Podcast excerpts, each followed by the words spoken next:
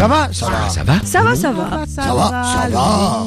Ça va Ça va, le monde Ça va, ça va le monde. RFI vous invite à un cycle de lecture organisé en coproduction avec le Festival d'Avignon, la compagnie Utopia et soutenu par la SACD. Pascal Paradou. Retour sous le soleil d'Avignon, le temps du festival, avec devant un public assidu ces textes nés de l'histoire, des histoires du continent africain, avec aujourd'hui un projet particulier puisque Retour de Kigali que vous allez entendre est issu d'un atelier d'écriture qui a eu lieu dans la capitale rwandaise entre février 2015 et avril 2016 sous la direction d'Olivia Rosenthal et de Dorcy Rugamba. Paroles brutes, paroles de mémoire portées ici dans ce cycle de lecture par Estelle Marion et chantées par Nirere Chanel, deux interprètes choisis par Armel Roussel pour leur voix, mais aussi pour leur histoire. À la guitare, Juan Medina, Maxime Moreau à la basse et Frédéric Poli à la batterie. Bonjour, je m'appelle Estelle Marion, je suis métisse, belgo-rwandaise. Mon père est belge et ma mère est rwandaise. Je suis née à Changougou, à la frontière du Congo et du Rwanda. Pendant le génocide, j'étais en Belgique, mais les membres de ma famille maternelle étaient à Changougou. Donc, euh, durant plus ou moins trois mois, nous étions sans nouvelles d'eux. On assistait, impuissants, aux événements à la radio et à la télévision. Aujourd'hui, je vais porter les textes que vous allez entendre avec mon histoire. Mais je n'ai pas participé aux ateliers d'écriture dans lesquels ils ont été produits. En 2015, un atelier dit de la post-mémoire a eu lieu au centre Iriba de Kigali au Rwanda. Accompagné par Olivia Rosenthal et Dorcy Rugamba, un groupe composé d'étudiants venus de France et d'artistes rwandais a travaillé sur un corpus d'archives multimédia relatif à l'histoire du Rwanda. L'atelier a débuté avec cette réflexion. La mémoire d'un événement de très grande ampleur, comme le fut le génocide des Tutsis au Rwanda en 1994, n'est pas seulement affaire de chercheurs et d'historiens. Elle est aussi nourrie par les souvenirs personnels de ceux et celles qui sont nés juste avant 1994 et qui ont vécu, à un âge où les souvenirs ne s'impriment pas encore, des événements qu'ils ne se rappellent pas tout à fait. Pour eux, écrire sur les génocides, c'était transcrire des sensations oubliées, aller chercher des anecdotes de leur enfance, reprendre des récits rapportés par des proches, et aussi raconter la suite, la vie telle qu'elle se déroule aujourd'hui au Rwanda, 20 ans après. Parce que cette vie-là, qu'ils le veuillent ou non, porte les traces de ce qui s'est passé. Pour les autres, venus d'autres horizons et qui n'ont pas eu l'expérience immédiate du pire, écrire sur un pays lointain et une histoire lointaine exigeait une attention vigilante. Voilà ce que tous ensemble, étrangers et rwandais réunis, le groupe a fait. Regarder des images, lire des textes, discuter, traduire, transcrire, écouter, raconter, inventer. Pour commencer le travail d'écriture, le groupe a regardé des images d'archives. Olivia a demandé à chacun d'en choisir une et de la décrire.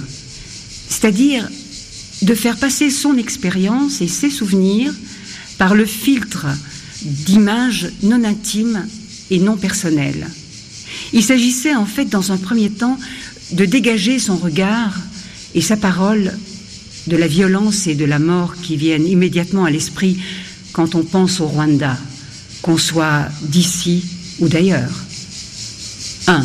Louise, entre 20 et 30 ans, franco-rwandaise, portrait de mon pays comme une femme. Elle a connu des hommes, beaucoup, des hommes qui n'ont en commun que leur enthousiasme pour son corps colossal. Impressionnés d'abord, ils vont à tâtons, ils rôdent, avant de tenter de l'apprivoiser.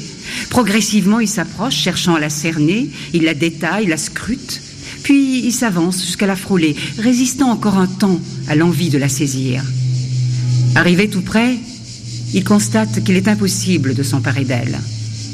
Il cherche alors à se rendre maître d'un morceau d'elle, à défaut de l'embrasser tout entière. Il pense qu'il suffit de faire comme chez eux, de planter une clôture, de fermer une porte, pour dire ici, c'est à moi. Il lui offre des pierres et des métaux de couleur qu'ils font dégringoler le long de son cou, briller autour de ses poignets. Il la part de motifs et de fleurs, il la couvre d'essences d'arbres inconnus d'elle. Ils font venir les lumières de leur pays éclairé pour que la nuit ne la fasse pas disparaître. Chaque nouvelle offrande laisse sa trace. Ils vont toujours plus loin. Ils veulent la rendre majestueuse. Ils inventent des manières de modeler sa peau. Des pieds à la tête, la géante est couverte d'incisions plus ou moins larges qui dessinent les routes du désir de ses envahisseurs. Leurs mains creusent ici, tranchent là, augmentent un volume, accentuent un pli. Chaque nouvel arrivant redéfinit à sa façon les limites de ce corps devenu paysage à embellir, jardin à cultiver. Pour plaire aux uns, elle doit s'habiller du vert tendre et des motifs abstraits des rizières. D'autres souhaitent qu'elle se couvre du frémissement argenté des feuilles d'eucalyptus. Ils préparent les plants et les semences en attendant la pluie. Certains la veulent accessible et admirable par tous. D'autres préfèrent qu'on la préserve des regards et des convoitises. Quelques-uns laissent des traces indélébiles, la rendant définitivement différente. L'histoire du corps de la géante est sans cesse réécrite par les hommes qu'elle a connus. Elle se souvient de celui-ci qu'il a voulu gracile et qui creuse des chemins d'asphalte dans les courbes de ses collines. De celui-là qu'il a voulu sauvage et qui enferme ses forêts pour les protéger. Son corps lui échappe. Il s'en empare. Il le partage en portions inégales et chacun invente les mythes et les légendes du petit territoire qu'il a décrété sien. Pourtant, la géante reste immobile. Bardée d'ornements de toute nature, arborant les cicatrices et les tatouages qu'ils ont choisis, elle se tient là. Elle attend que la pluie vienne. À chaque fois que la pluie décide de tomber, elle écoute les gouttes remodeler ses montagnes et remplir ses marais, redessiner chaque sillon, à chaque fois que la pluie décide de tomber, la géante n'est plus en morceaux. Sous la pluie, elle se réapproprie ses limites. Elle réapprend ses pieds et ses hanches. Elle redécouvre son dos et sa tête. Sous la pluie, elle apprivoise les nouveaux contours de sa silhouette contre l'écran des nuages. Je m'appelle Nieré Chanel. Je suis rwandaise. En 1994, j'avais 9 ans et j'ai vu des choses horribles. De la vie d'avant, je ne me rappelle pas grand-chose. Si je suis ici aujourd'hui, c'est parce que notre tour n'était pas encore arrivé. Car oui, les massacres étaient bien organisés, date par date, quartier par quartier et famille par famille.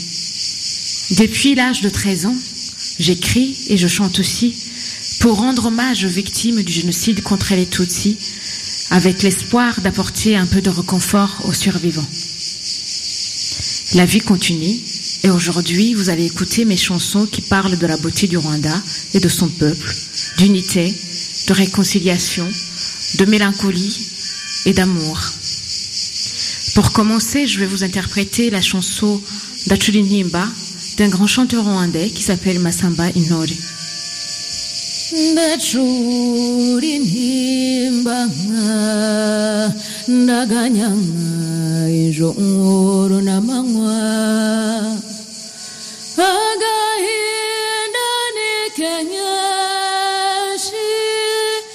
ichinyeniyiganga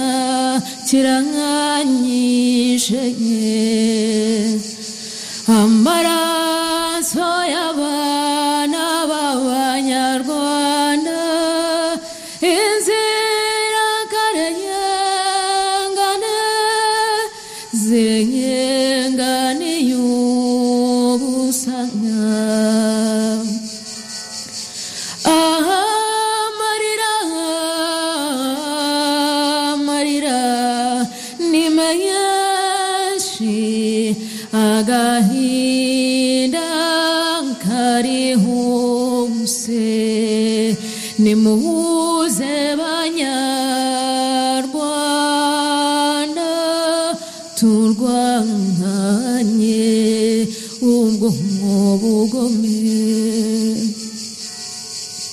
nta rugomo rubura ikigoryi nta n'umwiza wabuze intenge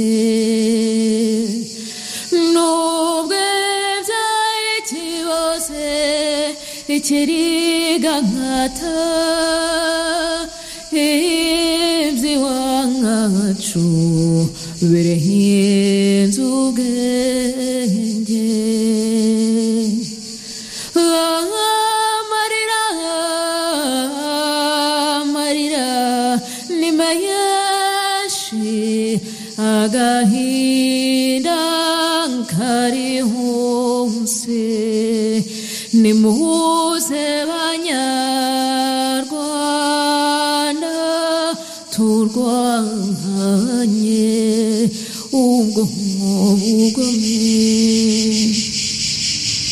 Le groupe n'est pas entré directement dans le vif du sujet. Le travail sur l'archive a été l'occasion de réinventer le Rwanda, de lui donner un corps, une taille, une existence concrète, de sortir d'un discours déjà construit et répété sur la soi-disant beauté du pays. Elle était en fait une source transitoire d'écriture. Dans un deuxième temps, le groupe a relaté ce qui s'était passé autour, à côté, avant. L'enfance sert à se préparer ou à repousser l'avenir. Deux, aimables, entre 20 et 30 ans, rwandais. Mon pays est un jeu d'enfant. Quand j'étais enfant, j'aimais jouer, mais pas à la maison. Mon père était un homme très exigeant, sévère, parfois méchant. Je l'ai déjà vu battre ma mère. Moi, il me voyait comme son remplaçant en tant que futur chef de famille. À la maison, il y avait un homme qui vivait chez nous depuis longtemps. Il cultivait les champs. Un jour, il m'a raconté l'histoire de ma mère. Il m'a dit qu'elle était souvent battue par mon père. Ça n'était pas arrivé qu'une seule fois. Il m'a montré la colline de Kinyamakara, vers laquelle ma mère s'enfuyait quand mon père la battait. La colline de Kinyamakara est très haute par rapport à celle qui l'entoure. Elle est ceinturée d'eucalyptus, son sommet est plat, le sol est en herbe et on sent le vent souffler. On surnomme cet endroit Méranèse. Les seuls arbres que l'on y trouve sont des punus, dont les feuilles, lorsqu'elles tombent, s'amassent pour former un matelas très épais. Pour gravir cette colline jusqu'à son sommet, il nous fallait marcher 45 minutes. Nous étions un groupe de cinq enfants. En arrivant dans la forêt, chacun allait chercher un arbre dans lequel trouver le bois. J'avais peur de monter aux arbres. J'en cherchais des petits dans lesquels j'étais capable de grimper. Parce que rentrer à la maison avec beaucoup de bois était une question d'honneur. C'était comme une compétition entre nous. Il nous fallait aussi trouver une bonne corde pour attacher le bois et pouvoir le ramener. Quand on en avait fini avec le bois, on se dirigeait vers la partie plate avec les punus pour jouer à Gukirana. C'est un jeu de combat dans lequel on ne blesse pas son adversaire, on ne porte pas de coups.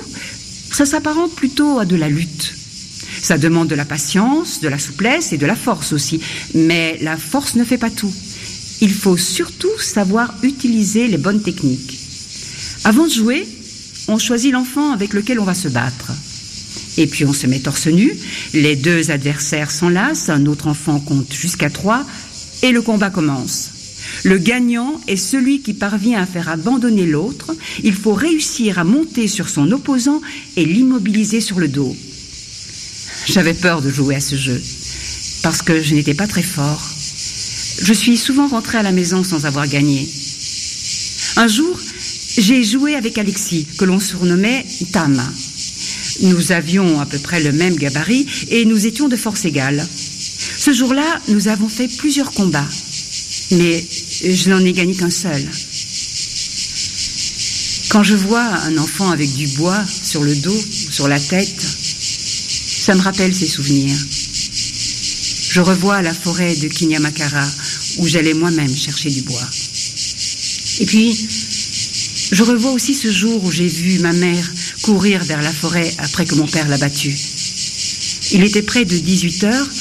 Maman revenait de l'école primaire de Mougano où elle enseignait. J'étais dans ma chambre avec ma sœur et mon père était à la maison. On a entendu beaucoup de bruit dans la chambre de nos parents. Je n'avais jamais vu papa aussi énervé. Il disait à maman de quitter la maison sans quoi il lui arriverait malheur.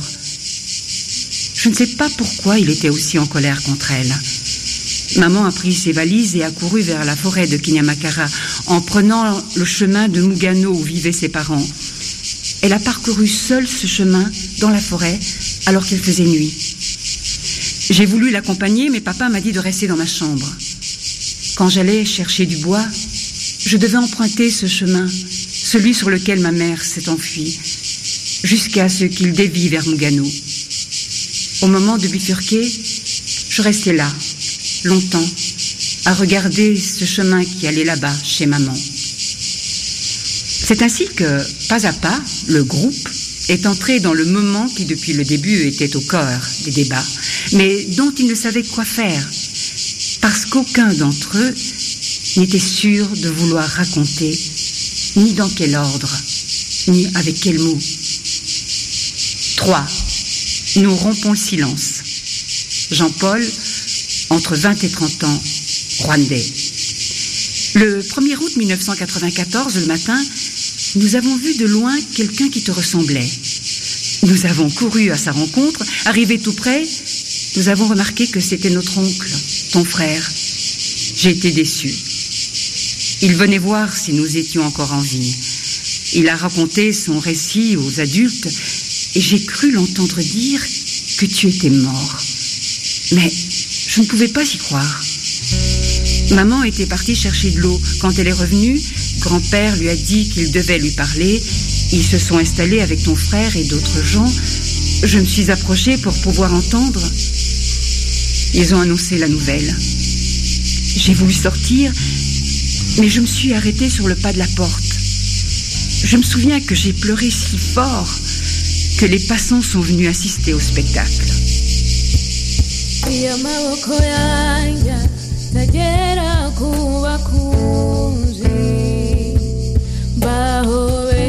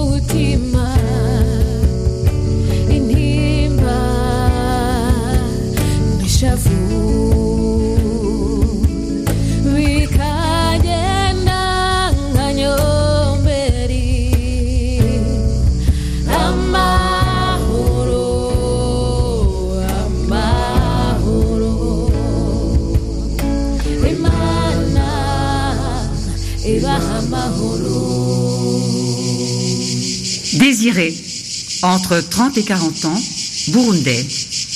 Le prof de civisme devait nous occuper pendant la dernière heure de la classe, de 12h50 à 13h40. Dans une jupe droite de couleur noire et une blouse rouge bordeaux, elle paraissait sous son plus bel aspect. Le chapitre du jour nous enseignait les droits de l'homme. Le cours s'est terminé un peu plus tard que prévu, tellement il y avait de questions. À la sortie, j'ai pris le chemin de retour vers chez nous. J'avais faim et soif. En cours de route, quelque chose d'inhabituel frappa mes yeux. Quelqu'un tenait des journaux dans ses mains et il les vendait. sur la première page du journal, il y avait une image. J'étais curieux, je me suis approché du vendeur, je lui ai demandé ce que c'était. Il m'a répondu par une simple phrase. C'est au Rwanda. La photo qui avait attiré mon attention ne m'a plus jamais relâché. Elle vit en moi et moi, je vis avec. C'est une image dont je ne pourrais pas décrire parfaitement tous les détails et encore moins le vrai sentiment qu'elle m'avait infligé.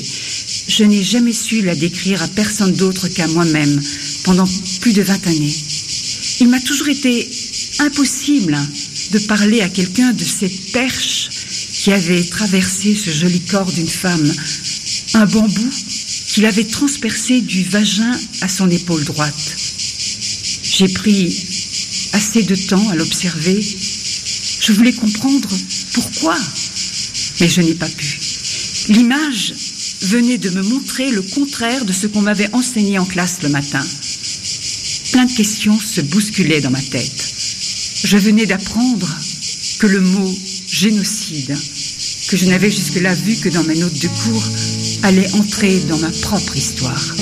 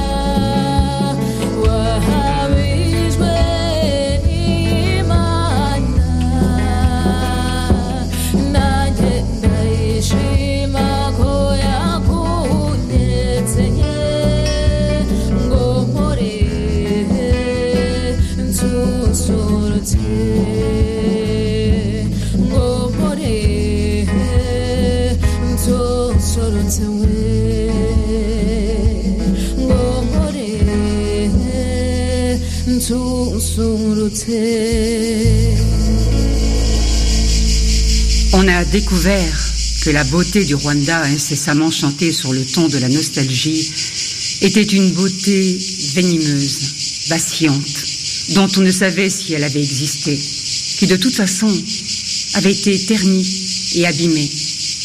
Mais restait à raconter cette histoire-là, notre histoire à tous, celle d'enfants qui apprennent petit à petit à faire la distinction entre le conte et la réalité, ou qui ne l'apprennent pas. Quatre gens dans la quarantaine, rwandais, survivants. Mon pays est un récit. gakumba mubyeyi ndakureba udukinisha uduterurana impuhwe nyinshi za kibyeyi Kakumba, ndakubona cher père, je me rappelle de toi quand tu jouais avec nous et nous portais dans les bras. Je me rappelle de toi en train de chanter une berceuse à Phoebe lors de son mariage. Tu disais, tu es une fille radieuse, une souveraine. Où pourrait-il trouver quelqu'un comme toi si c'est né ici, à Gachu, Nampanga, où nous vivons dans l'abondance et l'amour, avec des greniers remplis de vivres? Si tu ne trouves pas tout cela dans ta nouvelle demeure, n'aie pas de chagrin. Rebrousse chemin et reviens parmi nous. Je te revois encore rentrant le soir. Je t'attendais impatiemment pour t'annoncer fièrement que j'avais réussi l'examen d'admission à l'IFAC. Le lendemain, tu m'as acheté un vélo de la marque Dino. J'ai passé toutes les vacances de Pâques à apprendre à rouler avec Akichuru. Je te revois encore le soir de Pâques. Nous revenions d'une veillée. Maman disait alors à Ludovico, lave les enfants, Raïssa, Étoile, Phoebe et Fiona. Comme d'habitude, nous nous préparions à aller à la première messe.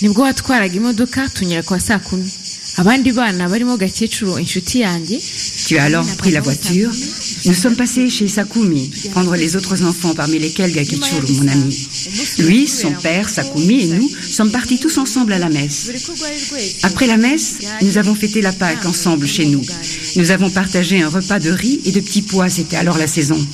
Nous avons bu de la bière de sorgho. Nous étions tous de bonne humeur ce soir-là. La veillée s'est poursuivie vers le matin. Tu as offert une vache à Sakumi qui était ton filleul. Sakumi s'est alors levé et t'a remercié et rendu hommage. dawe hari umuryango ni ho nakomokaga. Hari imineke yaryohaga kubi. Nyogokuru akagira urugwiro. Igitoki kirimo inagaraso ryo n'umuti usabika inzoka. Amata mu nkongoro tugakosomeza amaganda. Nagira inyota ku gicamunsi nyogokuru ati igira hino mwana wanjye wica inyota. Nkashinga umuheha mu gikatsi.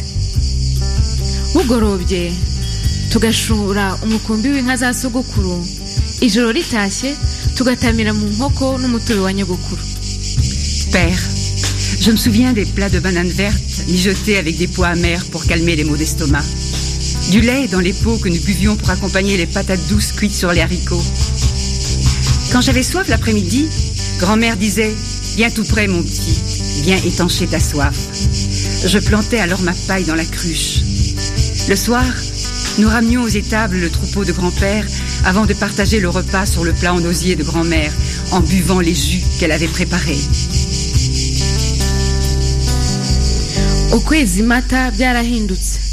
Le mois d'avril, tout a changé. Quand le policier a épuisé ses munitions, c'est ton ami Sakumi qui a dit, qui a ordonné que Fiona, Fiobi, Raissa et Fiona soient découpés à la machette sur un tronc d'arbre dans la forêt. Gakechuru pleurait et refusait de me lâcher. Sa mère disait à son mari, laisse les petits, ce sont les amis de notre fils, tu lui fais de la peine. itwara ati papa n'amarira menshi baratubeshyera À un moment donné, excédée, la mère de Gakechuru s'est mise à crier, arrête, ne tue pas les enfants, toi aussi tu as des enfants. Cette nuit-là, la mère de Gakechuru m'a caché dans une rigole dans les bois. Père, je suis revenue dans les derniers mois de 1995 à Mpaganagachu, chez Kakumba. Il n'y a plus de sentier, là où il y avait jadis une grande famille. Là où s'amusaient les enfants, les ruines sont maintenant recouvertes de buissons. Plus de clôture, plus d'entrée, plus de cours, de cruches, de meules, plus de cuves, ni de greniers. Il n'y a plus nos vaches, Ingwemba, Gachu, Bihogo. mubyara wawe mukecuru yohanita atakigira aho atuma amazi atuye mu itongo ryabaye igihuru La vieille Yohanita, ta cousine, habite désormais dans une maison en ruine. Elle n'a plus personne pour lui apporter de l'eau. J'ai regardé ce spectacle autour d'elle et la colère fut plus forte que ma compréhension. Comme le dit très justement l'adage, un cœur rempli de souffrance ne peut démêler les paroles. Elle n'a pas su quoi dire. Moi non plus. J'ai vu défiler dans mon esprit la vie d'avant et j'ai eu les larmes aux yeux. Je me suis rappelé la qualité de vie qu'il y avait dans mon enfance, la convivialité et la noblesse des rapports d'avant comparés aux rapports conflictuels d'aujourd'hui. Quand Sakumi, notre voisin, m'a vu et constaté que j'étais toujours en vie, il s'est caché dans les bois pendant trois jours. Le troisième jour, il s'est suicidé.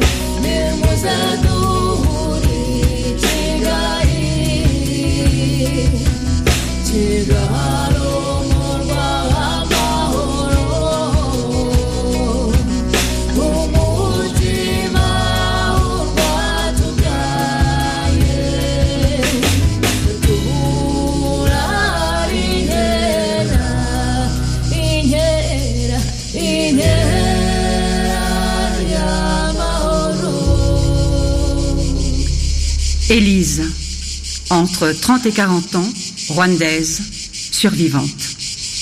Je ne chante plus Mbe Kanyamanza Keza, ni Dor et Akazuba. Je ne chante plus ces chansons-là. J'ai envie de redevenir cette gamine qui jouait à cache-cache, qui sautait à la corde. J'ai envie de me cacher. Cache-cache pour me cacher de la mort. Cache-cache juste pour jouer. Cache-cache pour cacher ma douleur. Cache-cache pour cacher mon chagrin. Je n'arrête pas de jouer à cache-cache. Je ne chante plus Mbe Kanyamanza Keza. Je chante plutôt Ngwibut Seseklubuka. Je ne saute plus à la corde. Je ne joue plus aux devinettes, je ne mange plus Misigati. J'ai envie de sauter par-dessus le passé. Je ne veux pas sentir l'odeur des morts. Je ne veux plus voir de machette ni de gourdin. Je ne veux plus voir le feu. Je veux retrouver son corps. Je veux lui parler. Je veux la recouvrir d'un drap blanc. Je veux faire le deuil. Je veux lui montrer mon diplôme. Je veux lui présenter mon fiancé. Je veux qu'elle soit ma demoiselle d'honneur. Je veux qu'elle soit la marraine de mes enfants. Chanty aimait dire, quand nous serons grandes, quand je serai grande, elle n'est pas devenue grande. Elle n'est pas devenue enseignante. Elle ne dansera plus. Elle n'a pas eu d'enfant. Moi, je suis devenue grande. Je suis devenue grande pour marcher à pied chaque matin pendant plus de trois heures pour aller à l'école. Je suis devenue grande pour pouvoir supporter de passer trois jours sans rien manger. Je suis devenue adulte pour supporter le souvenir de la mort atroce. Je suis devenue adulte pour supporter de serrer les mains des tueurs. Je suis devenue adulte pour tout supporter.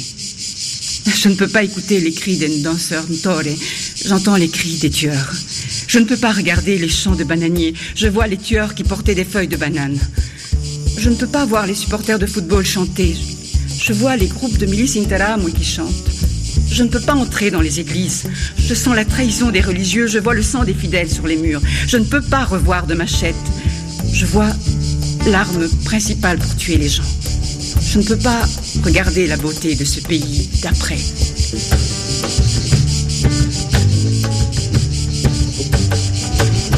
Ma sœur, Amélie, 20 ans et 30 ans, française. Ma sœur, au début, il y a une jeune femme assise sur une barrière. La plupart des gens sont en tailleur par terre sous un arbre. Mais elle s'est perchée là. Du bout des doigts, elle masse la racine de ses cheveux. Comment les choses ont-elles pu devenir si compliquées? Les cris qu'elle entend au loin lui rappellent un corbeau à gilet blanc qu'elle a connu, qui volait à reculons dans le ciel, criait son cri à l'envers et avait fini dans un arbre. Sous l'arbre, désormais quand je parle, ce n'est plus moi qui parle. Sous l'arbre, tout le monde va devoir y aller. Pourquoi? Pour qu'on devienne utile En nous pardonnant, on veut nous faire participer. On va nous faire venir, on va nous pardonner et nous punir, et enfin on va nous organiser. Sous l'arbre, moi je n'ai aucun mot. Je ne me souviens que des bruits. Ma sœur, elle, a tout vu. La dernière idée qui me soit venue pour tenter de maîtriser un tant soit peu les trajectoires de ma sœur, la poser sur la barrière. Il y a des moments comme ça où on cherche des solutions. Mon ambition n'est pas exactement de ficeler par surprise autour de la barrière la personne de ma sœur pour savoir toujours où elle est et éviter enfin d'avoir à l'accueillir n'importe où, n'importe quand. Non Je pense simplement l'y poser pendant Gachacha pour que l'après-midi où je l'y poserai, elle y soit et qu'au moins cette fois-là, je sache qu'elle n'est pas ailleurs. Pourtant, je ne peux pas le nier. Peut-être ai-je l'envie, en fille où je ne peux vraiment y réfléchir, que ma sœur, assise sur la barrière, un jour ressente moins le besoin de s'introduire chez moi, aléatoirement tous les autres jours, en passant par les murs. Ma sœur, depuis sa mort, a une mine de circonstance. Sa peau est lisse, comme celle des plantes, et sans chaleur. Ses bras sont bleus, mais aussi le reste, et de couleur authentique. Il n'y a que celle des yeux. Pourtant, quand on ne l'a pas connue vivante, on croit que c'est encore du bleu, une sorte de bleu qui serait marron. Vous lui dites mille termes aimables, et pour montrer qu'elle vous écoute, elle s'assied sur rien, entre deux pièces, établissant sur vous un regard férigineux. Quand je la vois dans l'embrasure, je la saisis par le bras, et à peine ma main touche-t-elle la peau que sur le seuil il n'y a plus rien. Ou alors ce petit garçon qui traîne par chez moi parce que de temps en temps je lui donne du foufou. Au début, il y a une jeune femme assise sur une barrière. La plupart des gens sont en tailleur par terre sous, sous un arbre, mais elle s'est perchée là. Du bout des doigts, elle masse la racine de ses cheveux. Comment les choses ont-elles pu devenir si compliquées? Les cris qu'elle entend au loin lui rappellent un corbeau à gilet blanc qu'elle a connu, qui volait à reculons dans le ciel, criait son cri à l'envers et avait fini dans un œuf. Si on tire vraiment ses cheveux en arrière pour une grande occasion, on a mal aux racines après. Sur le moment, on est content. On ne ressent rien d'autre que cette tension du front, cette bonne douleur qui, répartie sur un millier de points minuscules, permet de se prouver combien on est propre et étonné. Mais quand on dénoue les attaches, les petits points isolés de la douleur fusionnent. On presse au-dessus de son front comme un fruit, la période qu'on a passée avec un chignon, et il en sort un jus électrique qui atteint la peau et relie tous les points entre eux dans un cri. Aujourd'hui, Ma sœur s'est maquillée. Avec ce rouge et ce bleu, elle se sent au-dessus d'elle-même. Et elle comprend que si elle en met un jour, il lui faudra en mettre tous les autres jours. Elle a peur. Elle sort de sa chambre, la bouche rouge et les yeux bleus, et vraiment, ce n'est plus elle-même. Comme un chat qu'on aurait parfumé, elle voit s'ouvrir devant elle un avenir nouveau. Tous les matins, elle effleurera sa propre bouche du bout des doigts et elle ne pourra plus jamais parler. Alors, elle laisse une trace rouge sur le dos de sa main et elle s'avance vers moi. Elle a tiré ses cheveux en arrière et elle s'est maquillée parce que c'est aujourd'hui qu'enfin elle va pouvoir parler. Avec cette bouche rouge, elle est méconnaissable et quoi qu'elle dise désormais, ce sera quelqu'un d'autre qui le dira. Alors que justement, depuis aujourd'hui, elle a le droit de parler. J'ai peur. Tu trouves que j'ai une voix humaine? Je tremble de partout. Quand il faut aller vite, je tremble. Depuis plusieurs années, je vis dans une soupente où tous les livres que j'ai pu trouver sur le sujet sont rassemblés. Quand je rentre chez moi, j'enlève mon manteau et je le pose sur mon bras. Une fois le manteau sur le bras, même le suspendre sur un cintre avant toute chose est un effort de la volonté.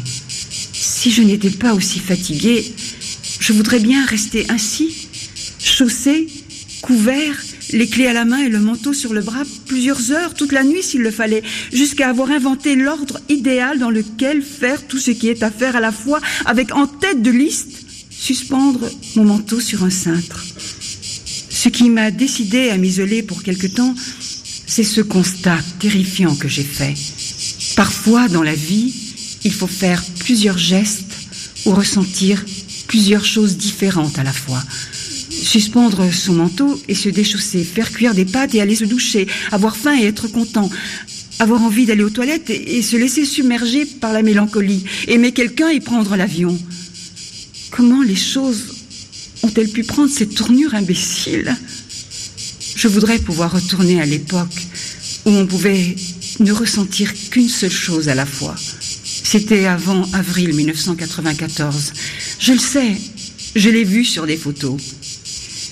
Je tourne sur mes talons et une manche de mon manteau virevolte autour de moi, retardement.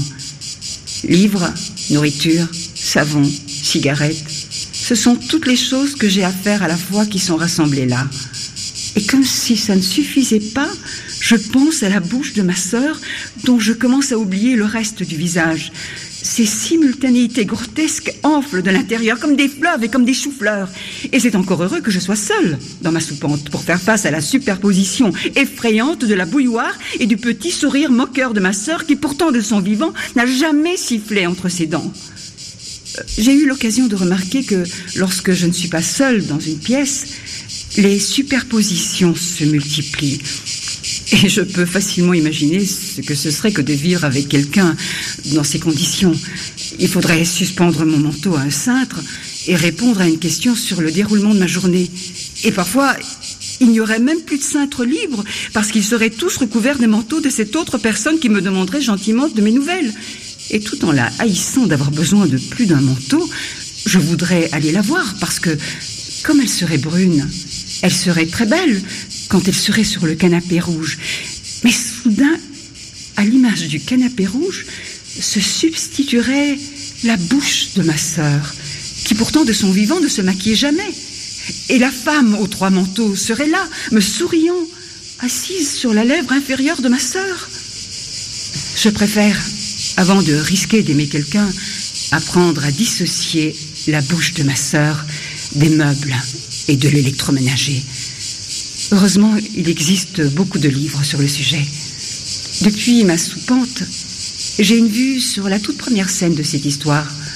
Au tout début, il y a donc une jeune femme assise sur une barrière. Du bout des doigts, elle masse la racine de ses cheveux, elle les a tirés en arrière et elle s'est maquillée aussi. Elle va enfin pouvoir parler. J'ai eu peur. Tu trouves que j'ai une voix humaine? Je tremble de partout. Quand il faut aller vite, je tremble. Il a dit que chanter et danser apportait du réconfort. Il a dit, j'ai écrit une prière pour les morts. Il a dit qu'il était resté seul. Il a dit, j'ai joué le rôle du père. Il a dit qu'il ne voulait pas avoir d'enfant. Il a dit qu'avant de se confier, il voulait savoir à qui il avait affaire. Il a dit que l'apparence d'un interlocuteur ne donnait pas d'indication fiable sur son identité. Il a dit que l'éducation n'avait servi à rien. Il a dit, celui qui a la chance d'échapper à la foudre peut le raconter. Il a dit qu'il allait nous raconter une légende. Il a dit qu'il était orphelin. Il a dit qu'il avait mangé la queue de la chèvre. Il a dit, tu parles comme les oiseaux. Il a dit ici, il y a des proverbes surtout. Il a dit que le café où il allait boire des bières avait été une fosse commune. Il a dit les écoles ont été infestées. Il a dit qu'il n'avait pas fini d'en parler. Il a dit qu'on lui demandait chaque jour des choses impossibles à faire. Il a dit qu'il ne voulait pas balayer les cendres. Il a dit qu'il voulait devenir tout le monde. Il a dit qu'il allait raconter une légende. Il a dit que danser et chanter apportait du réconfort. D'ici, de ce beau jardin d'Avignon et par la magie des ondes, nous envoyons nos plus tendres pensées au groupe de l'atelier post-mémoire de Kigali. De doux baisers à Mandali Léon Athanase, Désiré Bigueriman, Amélie Durand, Elitsa Georgieva, Jean Delacroix Akizikaman, Aimé Ishimwe, Jean-Paul Kayumba, David Lopez, Louise Mutabazi, Natacha Moussira Makenga, Élise Rida Moussamandera, James Roissa, Aimable Twiringiman, Cécile Umutoni, Olivia Rosenthal, Dorcy Rugamba. Et des baisers aussi à Estelle Marion, Nirere Chanel, Juan Medina, Maxime Moreau et Frédéric Poli sous la direction d'Armel Roussel dans Retour de Kigali, un projet initié par Soko Faye et Pierre Bayard intitulé Art et post-mémoire au Rwanda avec l'Université Paris 8 et notamment le centre Iriba pour le patrimoine multimédia, l'Institut français Rwanda Art Initiative. Le texte a été lu à Théâtre Ouvert en avril 2016. Ça va, ça va le monde, un cycle de lecture coproduit par RFI avec le Festival d'Avignon, la compagnie Utopia et le soutien de la SACD. Présentation Pascal Paradou, réalisation Fabien Mugneret et Nicolas Benita avec Benjamin Availlou à retrouver sur le site rfi.fr. La semaine prochaine, Sœur d'ange, trois femmes autour d'une tombe, un texte de l'autrice togolaise Afig Begbi. À très vite.